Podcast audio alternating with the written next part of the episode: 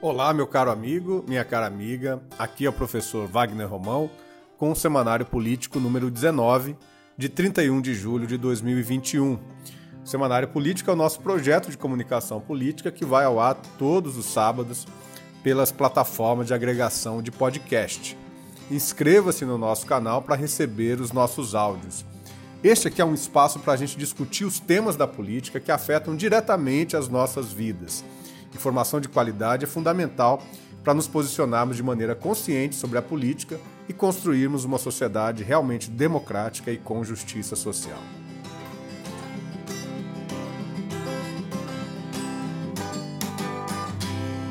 Meu amigo, minha amiga, hoje eu quero trazer para você um tema central na agenda educacional: a reforma do ensino médio e as mudanças na formação de professores. Ambas essas ações vem ocorrendo a partir da gestão do Michel Temer no governo federal e foram aprofundadas no atual governo Bolsonaro. E os governos estaduais, em especial nós vamos falar aqui do governo do estado de São Paulo, vem implantando essas ações utilizando o argumento da modernização do ensino.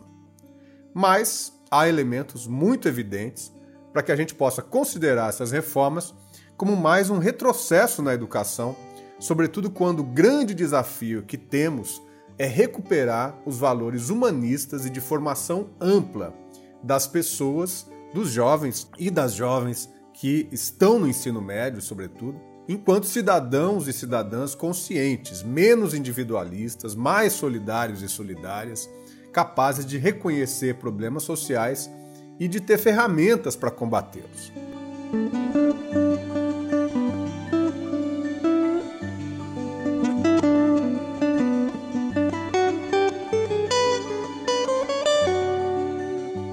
Para a gente entender melhor o que está acontecendo no campo da educação, especialmente no campo do ensino médio e da formação dos professores, eu vou conversar com a minha querida amiga Dirce Zan. A Dirce é pedagoga, doutora em educação pela Unicamp, atualmente docente do Departamento de Ensino e Práticas Culturais da Faculdade de Educação da Unicamp. A Dirce foi também recentemente diretora da Faculdade de Educação e atualmente é representante docente no Conselho Universitário da Unicamp. Inclusive, nós somos colegas de bancada docente no Consul da Unicamp. Olá, Dirce, muito obrigado pela tua participação aqui no nosso Semanário Político. Um grande prazer falar contigo, é, especialmente quando a gente está tratando da questão da reforma no ensino médio, um tema que está muito forte na cabeça da juventude, também de docentes é, especialmente nesse momento da educação básica, esse finalzinho da educação básica, que é o ensino médio. É, disso, eu queria começar a conversar contigo é, falando um pouquinho sobre as circunstâncias de aprovação dessa reforma que se deram exatamente ali é, no início do governo Temer, já quando ele estava empossado como presidente da República, depois do impeachment da presidenta Dilma. É, ele apresentou uma medida provisória no dia 22 de setembro de 2016 e depois, em fevereiro, essa medida foi convertida em lei. Houve muita crítica naquele momento, porque medida provisória é um instrumento, é, digamos, autoritário é, para se implementar uma reforma do porte dessa reforma que se coloca no ensino médio. Né? E as discussões já vinham de muito tempo, é, pelo menos desde ao longo da década passada, já muitas entidades estavam é, discutindo a possibilidade de uma reforma é, e queria saber de você qual é a tua visão sobre é, a forma em que se deu essa aprovação e o conteúdo também é, da reforma, se isso tem a ver com essa, digamos, aprovação a jato é, da reforma por meio de uma medida provisória. Oi, Wagner. Eu que agradeço o convite, é um prazer poder falar com você e com as pessoas que estão nos ouvindo sobre esse tema que é tão relevante e tão atual, como você mesmo disse, né? Bom, pensando aí na questão do, do contexto, né, eu acho que a reforma do ensino médio, como você já mencionou, foi aprovada em 2017 num contexto de bastante turbulência e de muitas mudanças, né, e, e impactos na política brasileira e na política educacional em especial. Acho que tem dois elementos importantes da gente levantar para pensar sobre é, esse momento em que a reforma se deu. O primeiro deles é um movimento amplo dos estudantes secundaristas nas ocupações das escolas, um movimento que começa em São Paulo em 2015, a partir de um, de um anúncio de uma reorganização das escolas paulistas feitas pelo, feita pelo governo do estado e que depois se amplia por todo o território nacional em 2016, né, como uma luta em defesa de uma escola mais articulada aos interesses, mais articulada a demandas dessa, de, dessas e desses jovens. Né? E esse contexto, então, de reivindicação de transformações na escola, de um certo modo, foi usado né, para uh, agilizar a reforma apresentada em 2017.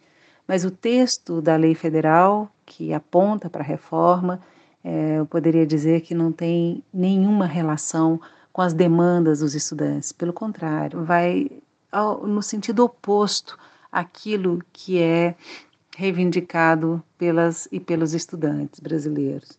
Né? O que a gente vê nessa, no desenho dessa reforma é exatamente uma redução de disciplinas do, da área de humanas, das artes, né? quer dizer, que se a gente olha para o momento ali das ocupações secundaristas, a grande demanda dos estudantes era exatamente por mais cultura, mais arte nas escolas, né, pela possibilidade do aprofundamento de temáticas tão relevantes e tão diretamente vinculadas né, à vida dessas e desses estudantes, como as questões de gênero, de sexualidade, né, a temática racial. E a gente vê que o texto aprovado em 2017, né, o texto do governo federal, é um texto de lei que, pelo contrário, ele aponta para um esvaziamento da escola desse campo das ciências humanas e das artes em especial, né, um campo que é tão caro à juventude brasileira.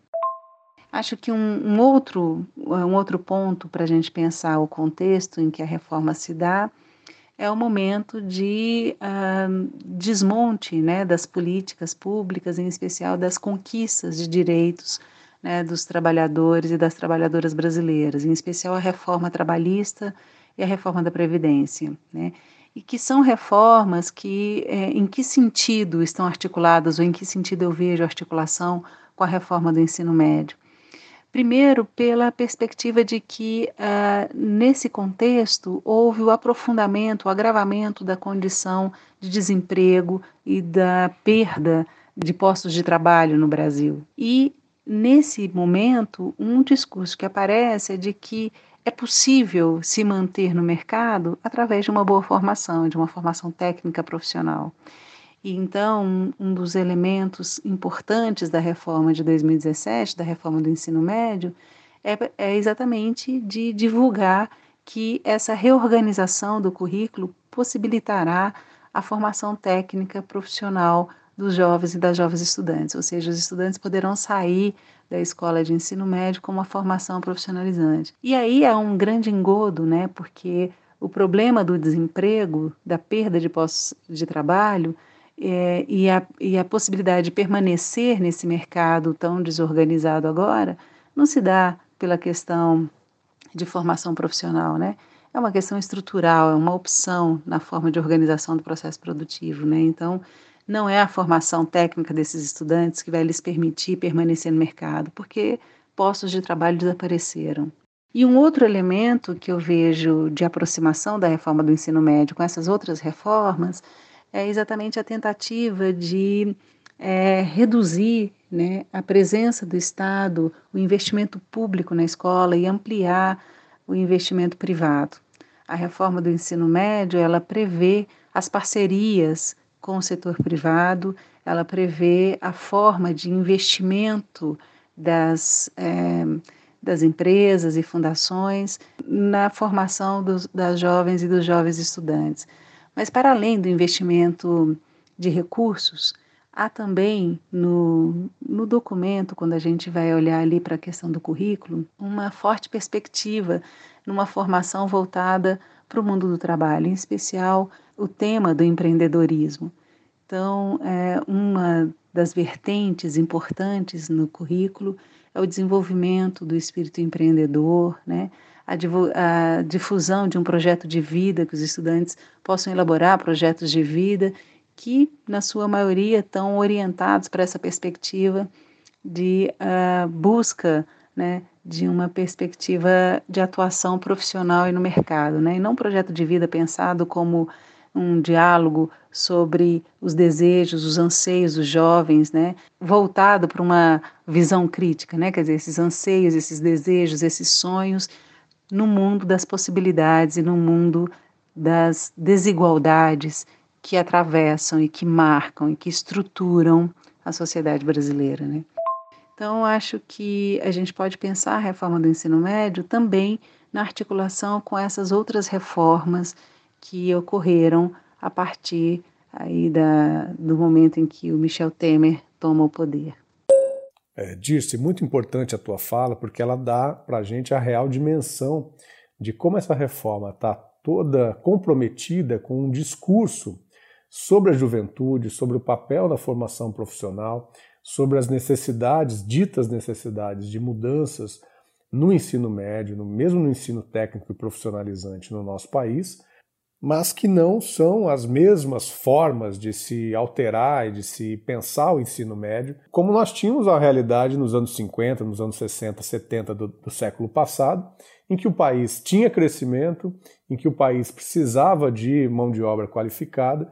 É, nós temos uma situação hoje no Brasil que, infelizmente, não cresce e uma mudança muito importante quanto ao próprio mundo do trabalho. Nós tivemos há duas semanas a Marilene Teixeira, que nos falou bastante sobre essas mudanças, e me parece que é, não é isso que o, essa proposta de reforma do ensino médio, essa reforma já em andamento, esteja acontecendo, esteja contemplando. Né? Eu queria, disse, que você falasse um pouco a respeito é, do, de como está sendo a implantação desse processo, dessa reforma. Né? Nós temos é, uma indicação ali no, no, texto da reforma de que haverá uma ampliação da carga horária, que há uma, uma busca por ampliar as escolas em tempo integral, mas ao mesmo tempo nós continuamos vendo uma situação extremamente precária na relação dos governos com os professores e professoras, os profissionais de educação de maneira geral, e uma, uma incapacidade para o diálogo que acho que está tá sendo muito colocada nesse momento de pandemia, do debate, do embate entre a questão do ensino remoto e a questão do retorno às aulas é, nesse momento em que, em que há uma pressão muito forte dos governos pelo, pelo retorno às aulas. Me fala um pouquinho a respeito disso, como é que você está vendo esse processo de implantação da reforma, especialmente aqui no estado de São Paulo. Bom, Wagner, é, acho que é super importante isso que você, você levanta, né? Quer dizer, a, re, a reforma que foi aprovada em 2017, com previsão de implementação dois anos depois, né, em 2019, 2020, era para estar tá se consolidando, é, foi sendo adiada, e aí veio a pandemia no início de 2020, que certamente trouxe maiores dificuldades, né. Agora, uma coisa que acho que é importante é a gente saber que essa lei federal ela está sendo interpretada e, e, melhor desenvolvida né, em, cada, é, em cada um dos estados. Os estados, pela Constituição brasileira, eles têm essa autonomia na forma como eles vão é, implementar ah, o que é, esse documento indica para a reforma do ensino médio. Né? Agora, no caso específico de São Paulo, eu acho que é um caso bastante particular e que merece muito, muito debate, muito estudo. E a gente tem um grupo de pesquisadores importantes que tem feito isso e, e é muito bem-vindo esses são muito bem-vindos esses estudos, né?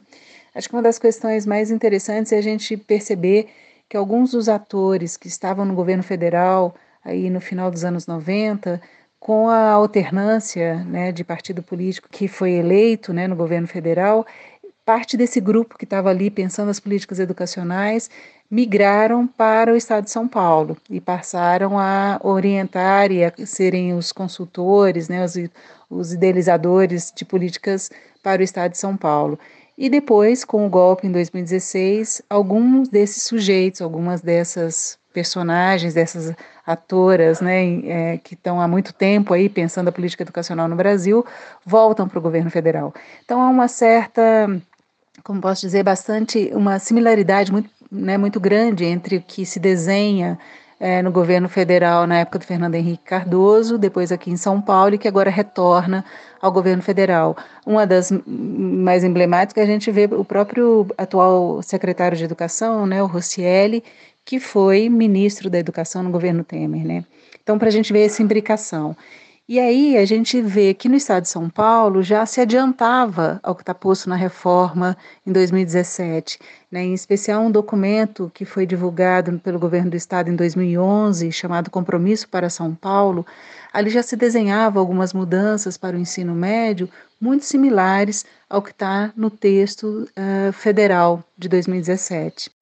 Dá só um exemplo aqui, que o nosso tempo né, é, é curto, a questão dos itinerários formativos, né, que foi inclusive a grande bandeira publicitária do governo federal quando estava divulgando a reforma, indicando para os jovens e as jovens estudantes que poderiam fazer agora as suas escolhas sobre o que estudar no ensino médio, né?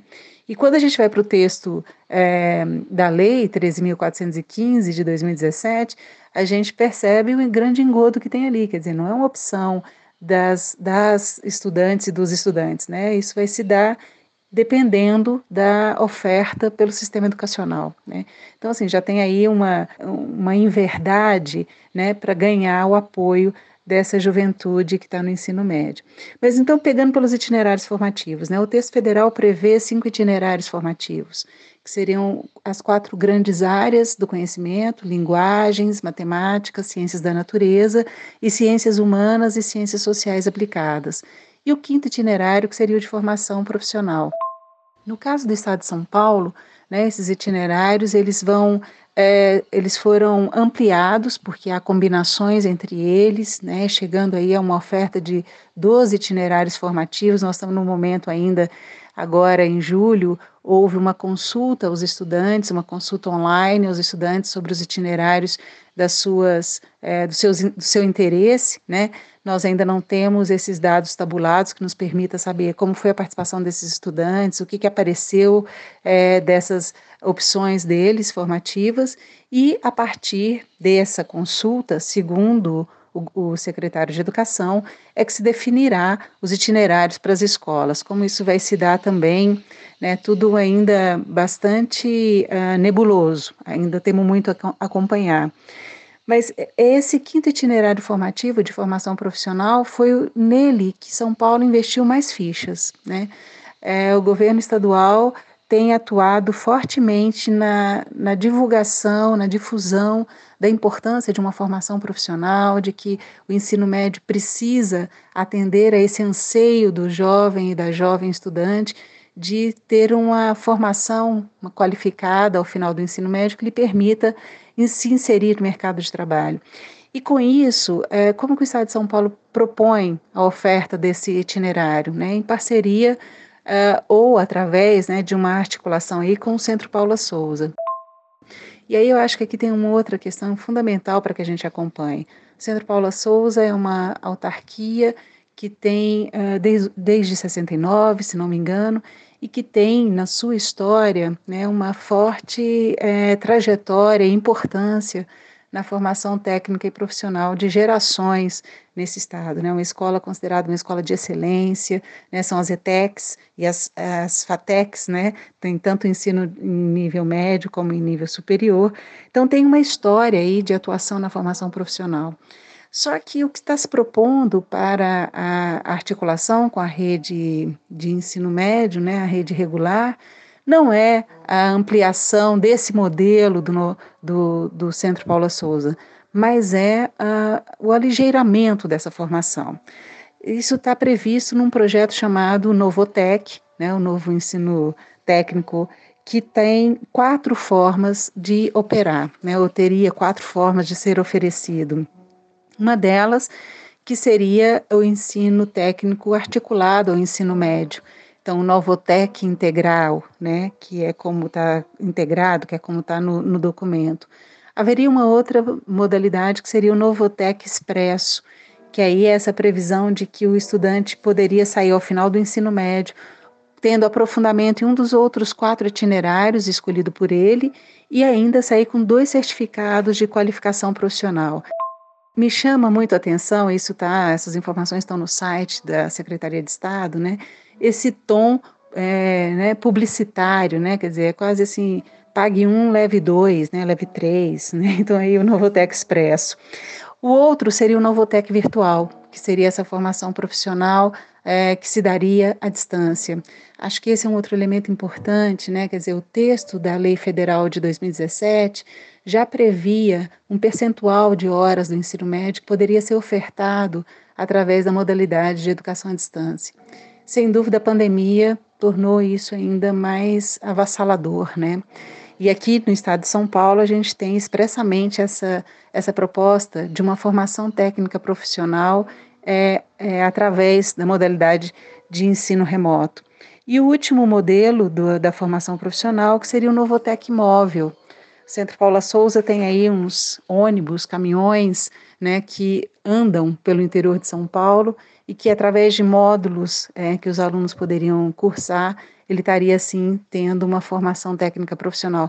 Então, se vê que é muito diferente do que é a oferta do ensino é, tradicional, né, ou historicamente já consolidado no Centro Paula Souza. Né? Então, é, mas sem dúvida o governo se vale da história de êxito, da história é, importante dessa instituição para atrair aí a juventude para aderir a esse itinerário formativo da, é, voltado para a formação profissional.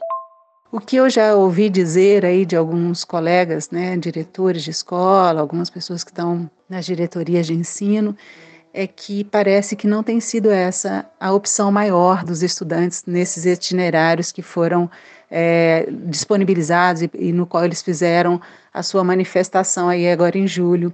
Parece que não é a formação profissional a que é mais escolhida e demandada pelos estudantes, pelo contrário, parece que os dados apontam, pelo menos aqui em algumas cidades aqui da região de Campinas, para uma formação no campo das ciências humanas, das artes, né? Agora vamos ver o que, que o governo vai fazer com tudo isso.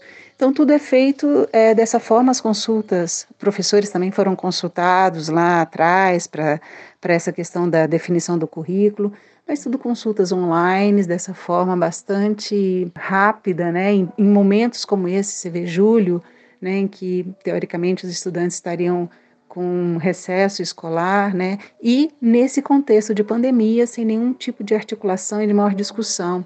Acho que uma outra coisa importante é que a gente vê que, por alguns levantamentos que a gente já fez, que professores e estudantes estão pouco informados sobre, na verdade, tudo o que está acontecendo na Secretaria de Educação, nas propostas, né? As coisas têm chegado muito atropelada na escola e, além disso, as escolas estão vivendo um momento de, de muita dificuldade, né, de, nesse, momen nesse momento de pandemia, né, dificuldade tanto de conseguir reorganizar o seu trabalho, de atender os estudantes, de ter contato com os estudantes, de redefinir estratégias, né, nesse contexto, além do sofrimento que tem também atingido professores e estudantes com perdas né, de pessoas queridas e até alguns deles em razão da pandemia que a gente está vivendo incrível disse, como a gente tem então um movimento governamental que está olhando para um lado e aparentemente a juventude está olhando para outro numa conjuntura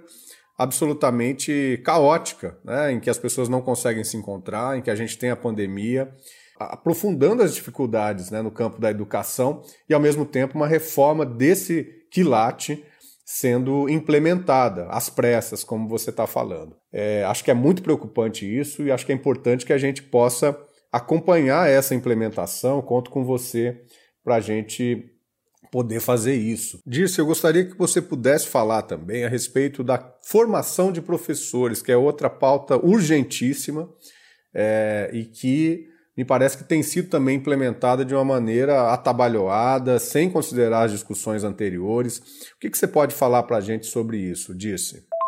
Essa é uma outra é, questão fundamental. A gente tinha já em 2015 aprovado diretrizes nacionais para a formação de professores, um documento denso, um documento que aponta para necessidade de olhar para esse profissional da educação básica como um sujeito que produz conhecimento, como um sujeito que precisa vivenciar experiências formativas amplas e diversas, pautado pela pesquisa, pela ampliação de repertório cultural, né? ou seja, um professor não é um sujeito que apenas tenha domínio de conteúdo do campo disciplinar no qual ele trabalha e de um aparato metodológico né, para fazer uso na relação em sala de aula. É mais que isso, professor, ele precisa ter ampliação né, de, de, de formação e é o campo do ensino superior, em especial a universidade, que melhor qualifica esse, esse, esse profissional, né? E nessas diretrizes de 2015, então, havia uma preocupação grande com a formação é, desse, de, desse sujeito na complexidade que é o trabalho é, do professor. E agora, é, o que a gente tem é uma nova resolução que foi divulgada recentemente né, pelo Conselho Nacional de Educação, que aponta a resolução de 2019, que aponta para um aligeiramento também da formação de professor, numa visão bastante estreita de que esse profissional ele precisa ter domínio do conteúdo que ele vai ensinar e de uh, práticas né, ou estratégias metodológicas para poder uh, ensinar esse, esse conteúdo. E aqui, de novo, uma similaridade na relação entre o Estado de São Paulo e o governo federal, que eu mencionei anteriormente, né? O que está expresso nessa resolução de 2019 em muito dialoga, né, em muito reproduz o que uh, o Estado, uh, o Conselho Estadual de São Paulo vinha apontando para a formação de professores desde aí de 2012, em resoluções desde 2012. E é, nesse sentido, uma, uma perda, uma perda enorme dentro daquilo que a gente vinha conquistando enquanto profissionais, pesquisadores da educação, e que tem né, nas suas entidades do campo da educação, como ANFOP, como a AMPED, né, como o Fórum DIRO, Fórum de Diretores das, das universidades, das faculdades de educação das universidades públicas, né, que tem aí um legado em pensar, em propor política de formação de professor comprometida né, com a densidade necessária para a atuação desse sujeito. Né.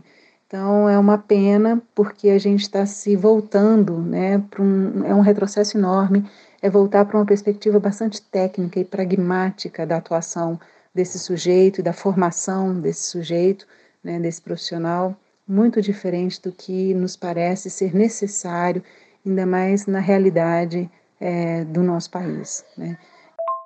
Hoje, o que se propõe basicamente na resolução de 2019 é que o professor tenha como base na sua formação o documento da Base Nacional Comum Curricular, um documento bastante aligeirado também, bastante simplista com relação à, à compreensão né, do, do que é o processo de ensino e aprendizagem, quase como um manual a ser orientador da formação de professores. Então, é, é uma, uma perda gigantesca, mas o que nos acalenta é que a gente tem aí os pesquisadores, os profissionais, né, mobilizados na tentativa de barrar e de manter a necessária orientação que está expressa ali naquele documento de 2015. É uma, uma briga, uma luta, e esperamos que a gente consiga é, superar esse momento, porque a formação de professores precisa ser encarada como política de Estado, né? Quer dizer, ela é estratégica, ela é fundamental para a gente pensar a construção de um país com valores e princípios democráticos, de maior justiça social, de maior inclusão. Sem dúvida, Dirce, sem dúvida. Dirce, então temos aí a reforma do ensino médio e a questão da formação de professores para que a gente possa, num próximo episódio, retomar esse debate e trazer aí o acompanhamento do que está sendo o que está sendo colocado, de certa forma, imposto pelos governos, tanto federal como estadual, mas que é muito importante que a gente, do campo da educação, possa, é, enfim, estar tá alerta e é, é, atuar sobre essa, essa, essa questão. Né? Dirce, muito obrigado, te agradeço muito e fica então o convite já para uma próxima ocasião para a gente retomar esses temas. Um abração. Wagner, mais uma vez eu que te agradeço o convite, a oportunidade para a gente conversar sobre esses temas e te cumprimento aí pela iniciativa e tua disposição, viu? Seguimos então em diálogo. Abração para você também. Até mais.